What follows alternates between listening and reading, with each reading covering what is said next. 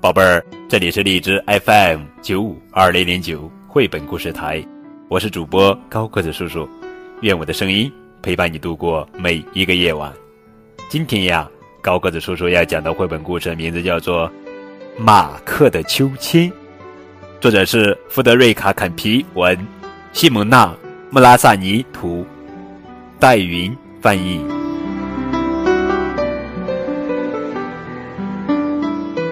这个古怪的小男孩有一个特别的本领，那就是他总能猜到下一步应该怎样做才是最好的。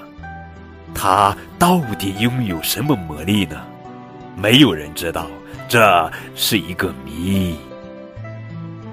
他的名字叫马克，除了脖子上总是挂着一个小布袋之外，他看上去跟别的孩子没什么不同。可是，住在他家对面的女人每天晚上都会从五楼跑下来，问马克她的丈夫晚上想不想吃鳕鱼片，还有牛肉扇贝，还有土豆泥、色拉或者炒小胡瓜。马克一一回答是或者不。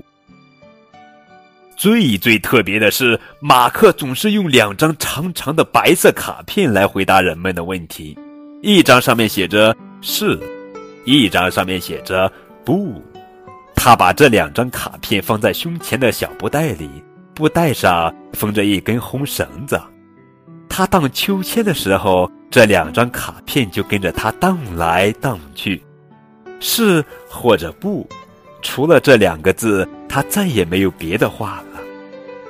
老渔夫乔治和查理会问他：“现在是不是出海的好时机？”或者天气会不会突然变坏？马克就回答他们是或者不。还有人会问马克现在适不适合向自己心爱的人求婚？马克也是回答是或者不。如果有人问他现在是不是做色拉的好时候，他仍然回答是或者不。还有很多很多别的问题，马克也都用很多很多是或者不来回答。可是，这些来来去去问问题的人占用了马克很多时间，这样马克就没有时间玩了。就算他好不容易有了一点自己的时间，可以玩耍、画画、做梦，或者是跑跑跳跳了，也找不到一个人来跟他分享，因为他的邻居们住在街那头的金发女孩、学校的看门人，还有整天倒腾轮子和汽修的修车工。每次一问完问题就离开了，这些人都有自己的事情要忙，没工夫跟马克玩。直到秋季的一天，栗子散落在地面上，淡蓝的天空泛着灰色。马克一个人出了门，他走啊走啊走啊，头也不回地走了出去，离开了可爱的小镇和街道，离他家的房子越来越远。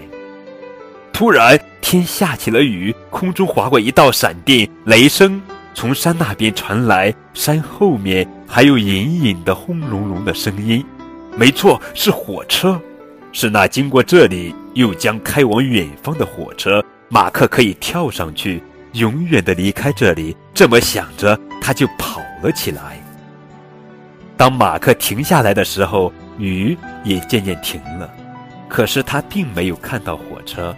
而是看到一个小女孩高高的坐在一块大石头上，这时候太阳正在淡淡的云朵后面羞答答的露出了脸。马克向小女孩走去，小女孩抬眼看了看马克，她的眼睛黑黑的，在又软又厚的刘海下面一闪一闪。有好一会儿，女孩什么也没说。